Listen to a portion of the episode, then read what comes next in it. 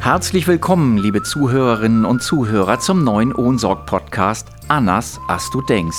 Mein Name ist Michael Lang und ich bin Intendant des Ohnsorg-Theaters. Ich stelle Ihnen in diesem Podcast spannende Gäste aus Theater, Medien und Politik vor. In diesem Podcast soll es weniger um lustige und beliebte Theateranekdoten gehen, vielmehr möchte ich einen Scheinwerfer richten auf Geheimnisse hinter der Bühne, unterschiedliche Farben des Kulturbetriebes und die Menschen, die Kunst auf unterschiedlichen Wegen gestalten.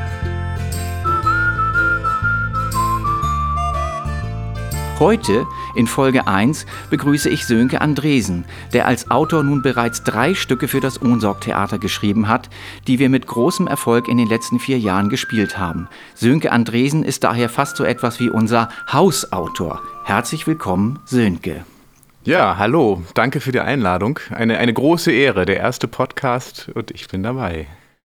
Wir sitzen hier zusammen in der Polsterei des Theaters. Hier werden normalerweise Möbel aufbereitet, Bühnensofas neu bezogen, Tücher genäht und viele andere handwerkliche Tätigkeiten ausgeführt, die das Publikum dann in unseren Bühnenbildern wiederfindet.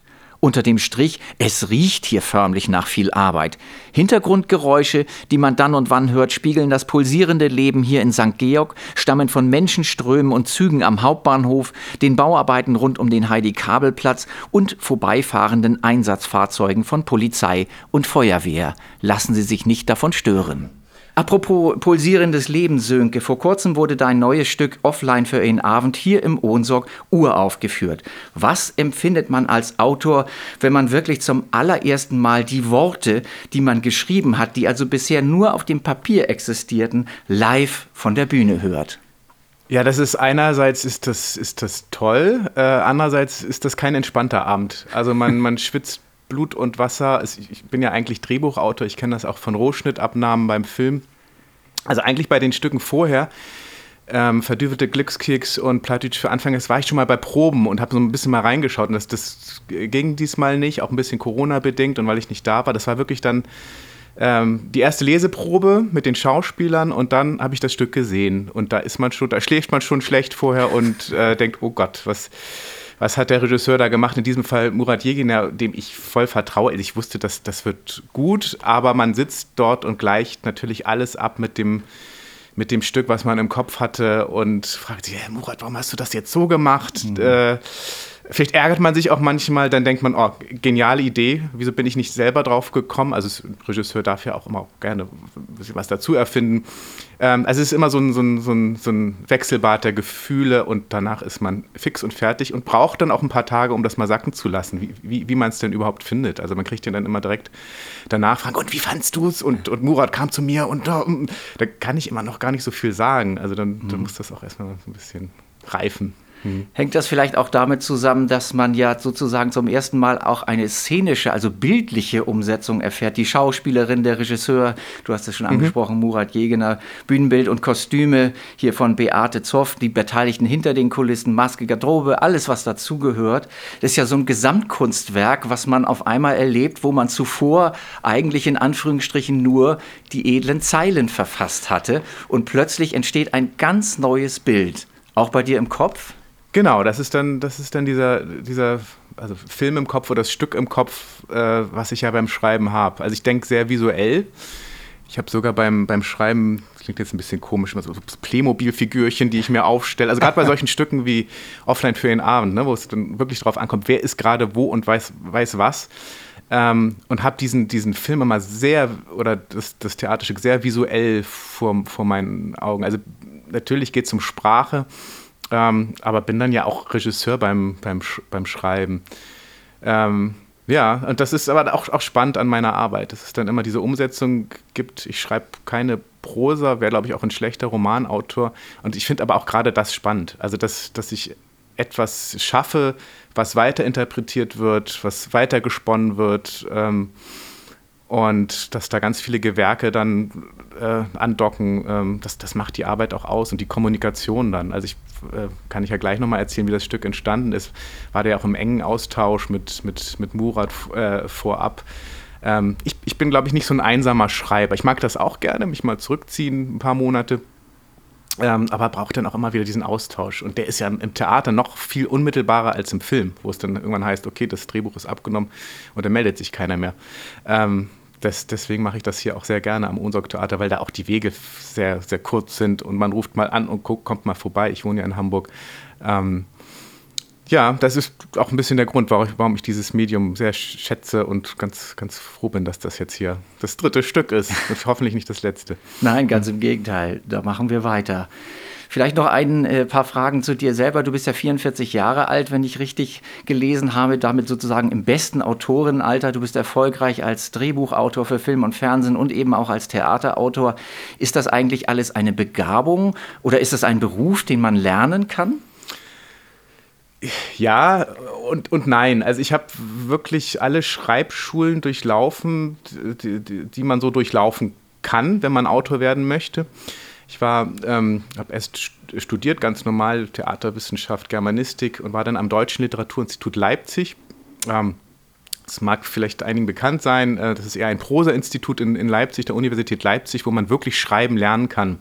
Eigentlich für Prosa also Autoren wie, wie Juli C. oder Clemens Meyer sind daraus hervorgegangen. Und es gibt aber auch so einen kleinen Dramabereich und, und da war dann, da war ich. Also es hat mich schon sehr früh zum, zum szenischen Schreiben gezogen und war danach auf der Filmhochschule München. Da gibt es einen, Studiengang Drehbuchwerkstatt München, so ein bisschen praxisbegleitend. Ein Jahr ähm, wird man von, von Redakteuren, Produzenten bei seinem ersten Drehbuch begleitet.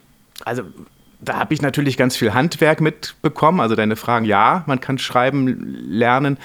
Aber ich glaube, da ist so ein, so ein Rest, ähm, da zieht es einen dann irgendwie hin. Und ich habe immer schon gerne Geschichten erzählt. Oder ich glaube, das hat auch was mit, mit, mit, mit Fantasie zu tun. Oder auch, das ist auch vielleicht eine Lebensstrategie von mir. Dass ich immer sehr in Fantasiewelten äh, war und, und manchmal denke, wow, ich habe so einen tollen Job, ich werde fürs, fürs Tagträumen eigentlich, eigentlich mhm. bezahlt und komme eigentlich, ich habe auch zwischendurch immer mal versucht, was anderes zu arbeiten und bin immer wieder zum Schreiben zurückzukommen, weil das ist einfach das, das größte Glück. Ähm, das kann ich mir vorstellen, ja. genau. Ist das auch so die Zeit in etwa gewesen, wo du deine erste Berührung mit dem Ohnsorg-Theater hattest? War das auch durchs Fernsehen oder gar durchs Theater?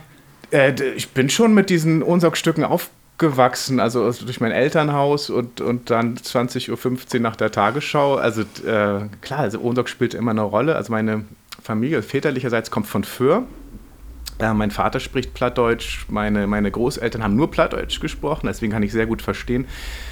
Fand es aber immer uncool früher und habe mich, hab mich geweigert, das zu lernen, was ich jetzt sehr bereue. Also ähm, ich hab, hatte schon ein bisschen Angst, dass wir in diesem Podcast äh, Plattdeutsch reden müssen. Also da, da müsste ich passen so ein paar Brocken, das geht, das geht schon. Ähm, des, deswegen, ich, ich, bin mit Ohnsorg aufgewachsen, auch in der Nähe von Hamburg. Das, das, das war immer irgendwie, irgendwie da. Ganz komisch, wenn ich an die Ohnsorg-Stücke zurückdenke, habe ich immer das Gefühl, es ist ein Stück. Ein, ein Stück, was sich immer so, so fortsetzt. Natürlich mhm. kenne ich äh, Tratsch im, im, Treppenhaus, aber könnte jetzt gar nicht so unterscheiden, was ich da gesehen habe, aber habe sehr viel gesehen.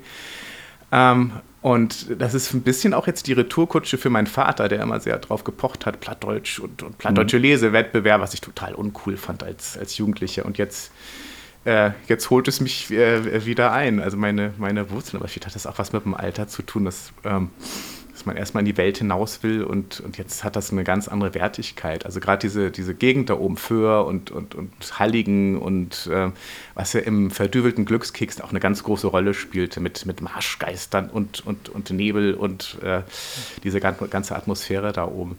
Ja. Absolut, man merkt richtig, du bist eine norddeutsche Pflanze. Was bedeutet denn für dich Heimat? Ist das eher ein Gefühl? Ist das ein Ort? Sind das die Menschen? Das ist schon, das ist schon der, der, der Menschenschlag. Ähm, und ich schreibe hauptsächlich auch fürs Fernsehen, Kino, äh, Komödien. Das ist auch eine, eine bestimmte, ein bestimmter Humor, eine bestimmte Tonalität, wie wir miteinander umgehen. Ich arbeite gerade ähm, äh, ganz intensiv mit einem Kölner Regisseur zusammen. Äh, also im besten Fall befruchtet sich das da gut, aber manchmal sitzen wir ratlos über, über Texten und ich finde Dinge wahnsinnig komisch und er guckt mich ratlos an und, und er ist eher so auf, auf Kölner halt, auf Pointen getrimmt und, äh, und da kann ich dann manchmal nichts mit anfangen. Also das, äh, da merkt man, dass es sowas wie Heimat gibt, wo ich auch vor, vor 10, 20 Jahren gedacht hätte, nee, ich bin Kosmopolit, ich gehe raus in die Welt und äh, mhm. ich bin Norddeutscher, ganz klar. Ja. Mit norddeutschem Humor und ja, der widerspricht ja, sich manchmal mit dem Rheinischen. Passend zu unserem ersten Podcast haben mir die drei Jungs der Hamburger Musikcomedy-Gruppe Bitlabu eine schräge, also etwas andere Version des Tüdelbandliedes gesendet, die wir mal gemeinsam hören wollen. An der extra Jung mit Tüdelband, in der anderen hat ein Butterbrot mit Käse. Wenn er bloß wieder Pain in den Tüdel kommt, da liegt doch auch schon längst auf der Nase. Und der Rasse mit dem Kassel gegen Kastein und der Pizzi ganz gehörig auf Beton. Ist ja abseits, der Henry Wedel, das ist Wachs für den Hamburger Jung, yo, yo, yo. Clown, Clown, everybody Clown, hopp, hopp, ganz Zaun. Ein jeder,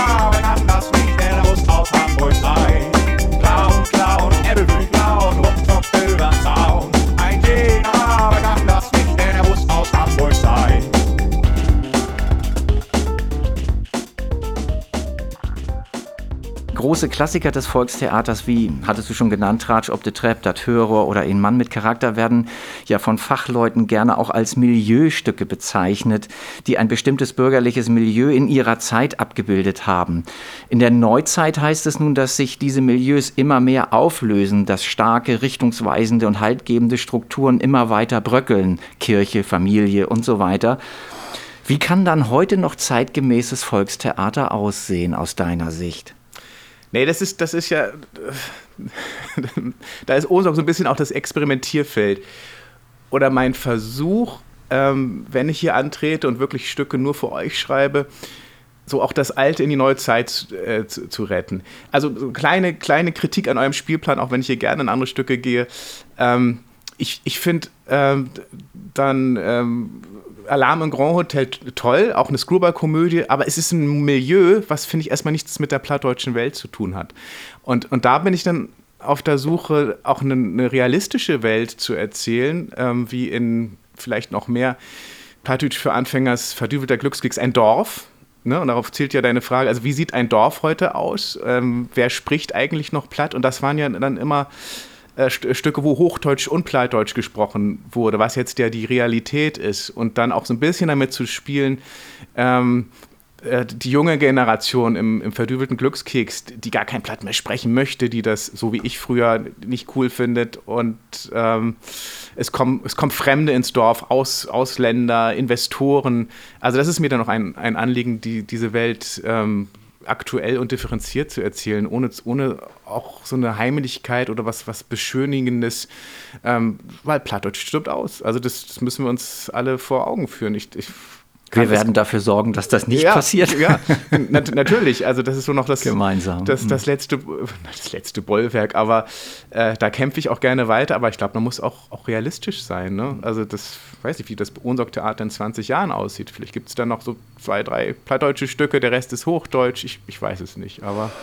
wir werden Schau, dafür sorgen und daran arbeiten, dass genau das nicht passiert. Aber du hast natürlich wirklich auch einen Punkt angesprochen. Du hast ja zuletzt zwei ganz unterschiedliche Ansätze verfolgt. In den beiden ersten Stücken hast du das wahre Leben in der norddeutschen Provinz abgebildet äh, wie es eben in der Realität oft auch aussieht. Ähm, da stehen dann in den Stücken plattdeutsch sprechende und hochdeutsch sprechende Figuren sozusagen nebeneinander, was uns mitunter auch etwas Kritik eingebracht hat beim Publikum, dass wir eben nicht rein plattdeutsch auf der Bühne abgebildet haben ähm, zum Teil sogar mit migrantischer Einfärbung, wie bei dem ersten Stück, ähm, beim zweiten auch. Ähm, in Offline ist Plattdeutsch aber sozusagen jetzt die Bühnensprache. Dort wird ja eine ursprünglich sicherlich hochdeutsch gedachte Geschichte in die plattdeutsche Sprache übersetzt, wie bei Alarm im Grand Hotel ja auch. So war es ja im Ohnsorg aber auch schon früher, früher mit vielen ursprünglich anderssprachigen Stücken. Ich denke an viele Komödien aus England und Amerika. Welchen Weg hältst du denn da für den richtigen, um allalong das zu erreichen, dass man eben nicht die plattdeutsche Welt ausstirbt, sondern im Gegenteil, dass wir wieder Menschen neugierig machen auf die plattdeutsche Sprache und das peu à peu, auch wenn die Bevölkerung nicht mehr unbedingt plattdeutsch im Alltag spricht, sie aber trotzdem Interesse hat und Neugier auf diese Sprache auf die norddeutsche Sprache, die ja ganz viel mit Identität und regionalen Wurzeln zu tun hat, sehr warmherzig ist, sehr charmant und ja, wie du vorhin auch schon gesagt hast, viel mit dem norddeutschen Humor äh, und einfach auch äh, ein Stück unserer Lebensgeschichte erzählt. Ja. Ja, also ich, ich glaube, ihr macht das schon ganz gut. Also die, die, die Leute so ein bisschen auch an die, an die Hand nehmen, ähm, heranführen, also mit den, mit den übersetzten äh, Vorstellungen, die ihr hier ja anbietet. Ähm, ihr müsst ja auch so ein bisschen didaktische Arbeit leisten, weil es einfach viele Menschen gibt, die es, die es nicht mehr sprechen. was mir jetzt am Sonntag bei der Premiere aufgefallen ist, bei Offline für ihn Abend, das ist ja ein Screwball-Stück und sehr sprachlastig und noch sprachlastig und noch schneller als die, die vorherigen Stücke. Und das funktioniert auch nur, in, in, indem es wirklich eigentlich nur gesprochen wird und, und hin und her und ähm, jeder hat so sein, seine eigene Wahr, äh, Wahrheit und auch Tempo und Timing ist da natürlich ganz, ganz wichtig, was, was Murat Yegina ja kongenial äh, gelöst hat.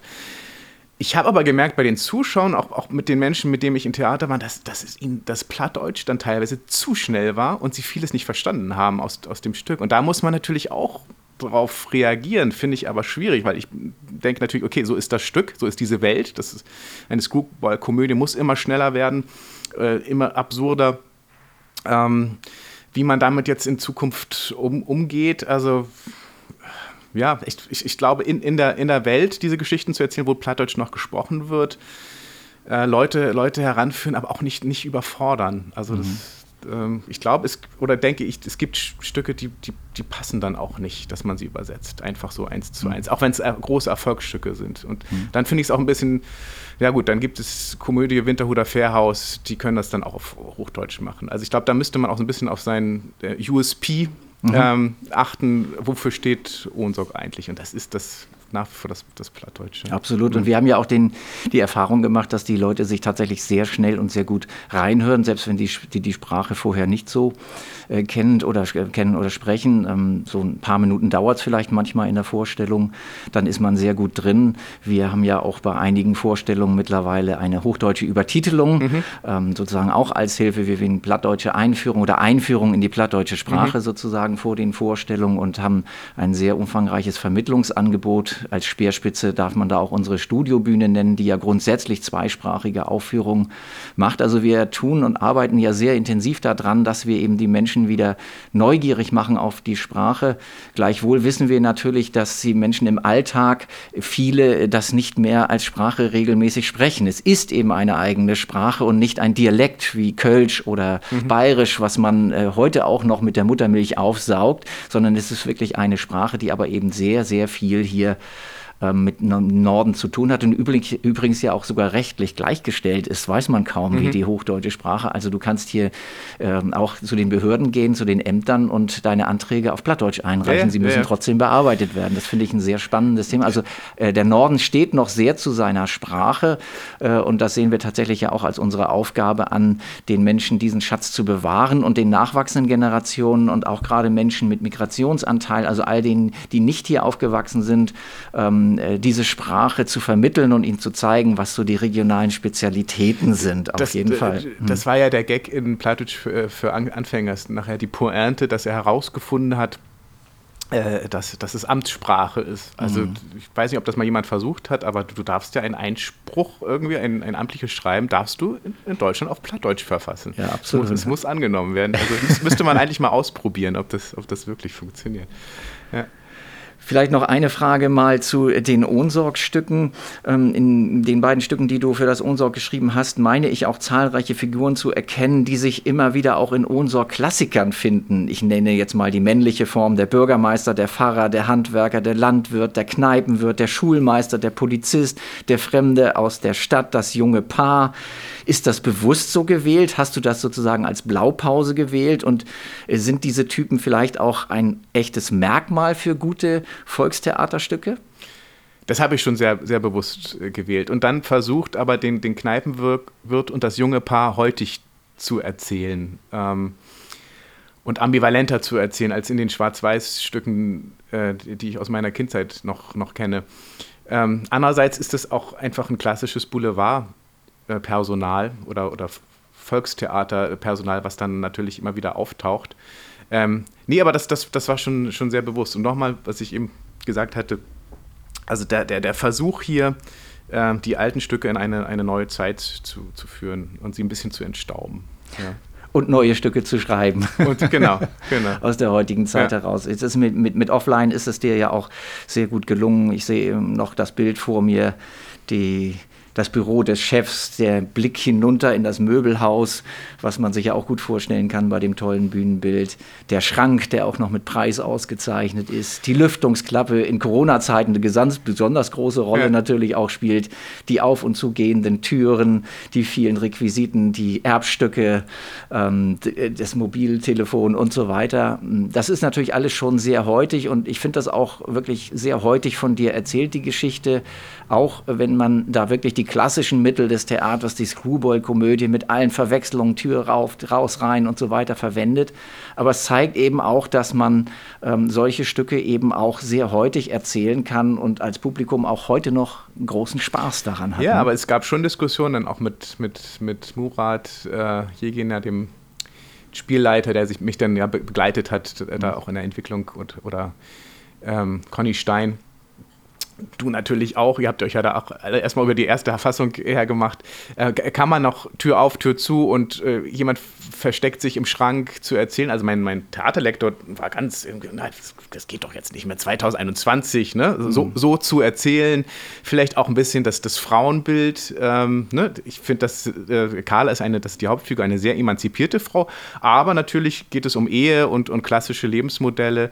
Der Chef, der sich als schwul outet und das ist ein großes Geheimnis, könnte man auch sagen, das ist vielleicht ein bisschen 70er, 80er, das ist, das ist ja heute anders.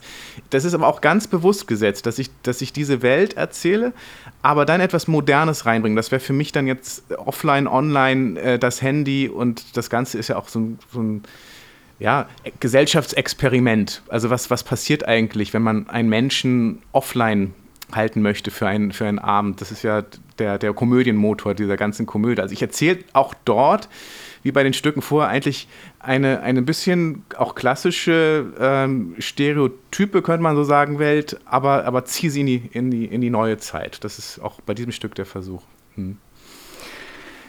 Ich kann sagen, es ist dir sehr gelungen und äh, die Kritiken waren ja auch wirklich hymnisch für das Stück. Tolles Ensemble, sehr gelungen. Und äh, trotzdem ist es ja so, und es ist auch kein Geheimnis, dass die Theater aktuell noch stark gegen die Klebkraft der Couch anarbeiten müssen.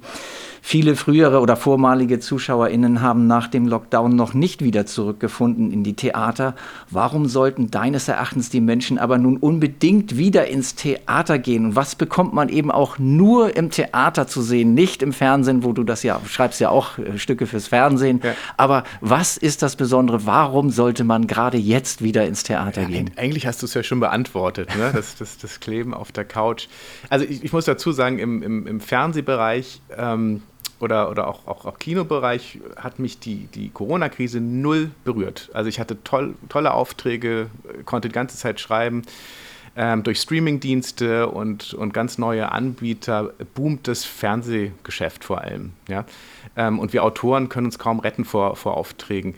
Ähm, ich, ich, glaube aber in der Corona-Zeit, das geht vielen so, ich habe dann auch viel Serie geguckt, weil man nichts anderes machen kon konnte, ähm, hat man da auch dann irgendwann ein, ein Überdruss, ein Overkill an, an neuen Formaten und, und ich habe gerade eine ganz große Sehnsucht wieder nach echten Menschen, äh, nach, nach Theater, ähm, wo irgendwie dann ja auch alles passieren kann und sich mal jemand verhaspeln und, und es ist zwischenmenschlich live, live und, ja. und, und, und Publikum, also zusammen lachen und äh, äh, ja, das ist ja was, was ein, ein, ein, ein sozialer Prozess und, und äh, da war ich jetzt am Sonntag noch ein bisschen äh, ja, habe hab selber gefremdelt, habe gesehen, wie das Publikum gefremdelt hat und es war dann eine ganz, ganz tolle Erfahrung, wie im Laufe des Stückes die Leute immer mehr aufgetaut sind und sich wieder erinnert haben, wie, wie geht Theater eigentlich? Also mhm. wann, wann klatsche ich Szenenapplaus, was ja sonst bei uns auch gang und gäbe ist, dass man Szenenapplaus zwischendurch, da hat sich zuerst überhaupt niemand getraut. Also bis mhm. dann der erste Mal losgelegt hat. Ich glaube, das müssen wir jetzt auch alles wieder lernen. Ja, aber Tat, ich, ja. ich spüre bei mir eine große Sehnsucht nach, äh, nach Theater und, und weg, von der, weg von der Couch ähm, und, und merkt das jetzt auch, auch bei Bekannten und, und, und Freunden. Und äh, du hast dir erzählt, ihr merkt das jetzt auch langsam an der Kasse. Also ich bin da jetzt wirklich mal optimistisch, dass, dass äh, dieser, dieser Winter gut verläuft und mit, mit 2 oder 3G, ähm, dass wir die Theater offen lassen können. Und äh, ja, vielleicht, vielleicht, erleben wir jetzt sogar eine, eine Theaterblüte, wer weiß. Also das, Unbedingt. Ja, wir hoffen ja. auch auf eine große Sehnsucht danach, dass die Menschen endlich wieder live etwas erleben wollen mit, wie du schon sagtest, echten Menschen, mit, äh, mit Gefühlen, mit, mit der Intensität, mit der Nähe, mit der Interaktion zwischen Saal und Bühne. Das ist ja auch eine besondere Energie, die man dann im Raum hat, wenn man so gemeinsam eine Geschichte erlebt.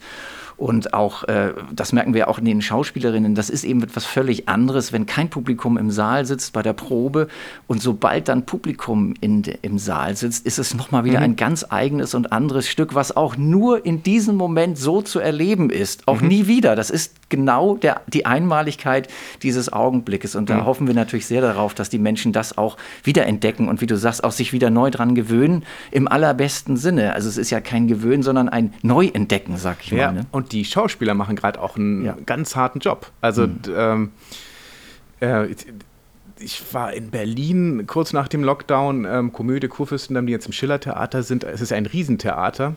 Ähm, was da nur zur Hälfte gefüllt war, Mord im Orient Express, das ist gerade eine aktuelle Produktion, wo die, die gesamte Bühne ist, ist, ist, voller Schauspieler und Menschen und die spielen sich um Kopf und Kragen und das Publikum ist nicht mitgegangen. Also sie sind wirklich mhm. verhungert so mhm. und, und, und haben aber weitergemacht und ich glaube, da kann man auch niemandem was vorwerfen. Wir fremdeln alle noch. Also wir wir nähern uns dem wieder an. So, ja. ja. Da arbeiten wir ja. intensiv dran und das kommt jetzt auch mal gleich meine Abschlussfrage ja. in dem Zusammenhang. Wir tauschen jetzt mal gemeinsam die Rollen. Du bist Ohnsorg-Intendant, ich dein Autor. Über welches Thema würdest du mich jetzt in dieser Zeit ein Stück für das Ohnsorg-Theater schreiben lassen? Ähm, also ein Stück, was ich mir, was ich mir wünsche. Also ich habe das Gefühl, gesellschaftlich ähm, geht da gerade was auseinander. Also Leute, die wirklich abdriften, Verschwörungstheoretiker werden und auf der anderen Seite ein, ein Establishment, äh, was gar nicht mehr zuhört. Man, man, man spricht nicht mehr miteinander. Ähm, und, äh, und da vielleicht, ich habe jetzt noch, noch kein Stück für dich oder ein, ein Milieu, wo ich das erzählen würde, aber äh, das war vielleicht mal zu erzählen, ähm, und vielleicht auch mit so einem kleinen Brückenschlag, wie können wir eigentlich in Zukunft wieder miteinander umgehen, ähm, besser miteinander kommunizieren. Es ist jetzt sehr, sehr vage, glaube ich, was ich da erzähle, aber das, das wäre ein Thema jetzt erstmal. Mhm. Und vielleicht auch zu meiner Arbeitsweise. Ich komme auch erstmal von Themen. Also bei Offline für, für den Abend hatte ich auch erstmal nur dieses, dieses Thema. Also, oder mich selber gefragt in der S-Bahn äh, und alle starren auf, auf ihren Bildschirm ähm, ist es eigentlich möglich, jemanden offline zu halten? Und so entsteht ein Komödienmotor. Und so würde jetzt bei diesem Thema wahrscheinlich auch irgendwann eine Figur aufploppen, vielleicht ein, ein, ein Politiker, der auf einen Verschwörungstheoretiker trifft in irgendeinem Milieu und sie müssen sich auseinandersetzen. So, so entstehen dann Stücke. Also ich komme sehr vom Thema. Hm.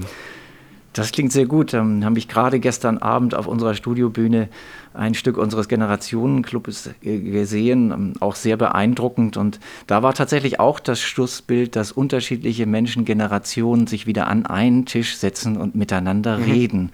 Und das ist, glaube ich, etwas, was in der Gesellschaft zuletzt sehr verloren gegangen ist. Insofern ist es toll, dass du das sagst. Und deinen Rat werden wir sehr befolgen. Und vielleicht wird es ja auch der nächste Stückauftrag an dich in dieser ja, Richtung dann sein. Schauen wir mal. Das, das ist ja immer ein, ein ganz schwerer Findungsprozess. Und äh, bei Offline für den Abend, da hatten wir, Michael, drei Stück Ideen oder was hatten wir da? Also wir wollten Bestimmt, was über, über Wacken erzählen, mhm. eine, eine Tragekomödie eines Zurückkehrers in sein Heimatdorf. Äh, bis, bis wir dann zu diesem Stück, oder ich, ich das war für mich dann auch irgendwie so in, in der Corona-Zeit und wir haben so viel überlegt und habe ich gesagt, jetzt, jetzt schreibe ich es einfach mal. Und mhm. ähm, ein anderes Theater hätte dann wahrscheinlich gesagt, komm, Junge, so, so viele Anläufe. Äh, jetzt entscheide ich mal. Also da auch Dank an euch für, für eure Offenheit. Aber in dieser, in dieser Findungsphase bin ich dann auch erstmal ganz, ganz, ganz frei und offen. Und ich, ich finde, das gehört auch dazu, dann Ideen zu verwerfen. Ich hatte mal einen Professor in der Hochschule, der gesagt hat, Ideen sind nichts, es geht um die Umsetzung. Und ich glaube, so ist es auch. Ob eine Idee wirklich zündet, jetzt diese Idee, die wir hatten, äh, gerade im, im Gespräch, da müsste man vielleicht auch erstmal ein paar Mal sich treffen, sprechen und mal 20 Seiten schreiben. Also so, so, so kommt man dann einfach auch zum, zum Kern und, und, und sieht, ob das trägt oder nicht. Das werden wir machen ja. und werden uns, sage ich mal, sechs Wochen hast du Zeit, dann treffen wir uns. ein Stück Auftrag, sehr schön. Vielen Dank, lieber Sönke. Liebe Zuhörerinnen und Zuhörer, vielen Dank, dass Sie uns heute zugehört haben. Das war die erste Folge des Podcasts Annas, was du denkst, mit meinem Gast Sönke Andresen. Wenn Ihnen unsere erste Folge gefallen hat, abonnieren Sie den Podcast gerne via Spotify oder iTunes. Theater ist live am besten und immer wieder Annas, was du denkst.